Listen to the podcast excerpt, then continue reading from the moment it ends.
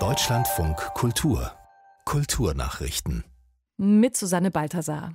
Den Karlspreis 2022 erhalten die belarussische Oppositionsführerin Svetlana Tichanowskaja und zwei ihrer Mitstreiterinnen.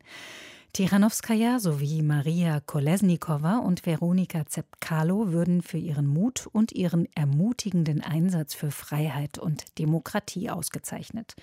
Das teilte das Direktorium des Internationalen Karlspreises zu Aachen mit. Ulrike Zimmermann. Erst vor drei Wochen hat die belarussische Oppositionsführerin Svetlana Tichanowskaja vor dem Europäischen Parlament gesagt, angesichts von Autokraten müsse Europa schneller und entschlossener handeln. Das Karlspreisdirektorium würdigt ihren, so wörtlich, mutigen und ermutigenden Einsatz gegen brutale staatliche Willkür, Folter und Unterdrückung. Die drei Frauen würden sich ohne Wenn und Aber für Demokratie und Menschenrechte in ihrem Land einsetzen. Der Karlspreis wird am 26. Mai im Aachener Rathaus verliehen.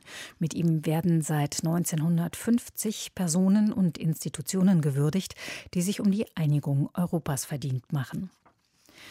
Die Corona-Pandemie hat die Besucherzahlen in deutschen Museen einbrechen lassen. Im vergangenen Jahr ging die Zahl der verkauften Tickets um 70 Prozent auf knapp 34 Millionen zurück. Das geht aus den Zahlen des Instituts für Museumsforschung in Berlin hervor. Nach Jahrzehnten stetig steigender Besucherzahlen mit zuletzt fast 112 Millionen Tickets sieht das Institut nun eine historische Zäsur für den Museums- und Ausstellungssektor. Institutsdirektorin Patricia Rahimipur hob auch hervor, dass die Krise der Digitalisierung zu einem unglaublichen Schub verholfen habe. Gut ein Drittel der teilnehmenden Museen habe demnach ihre digitalen Aktivitäten ausgeweitet. Acht Traditionen sind neu auf der UNESCO-Liste des immateriellen Kulturerbes.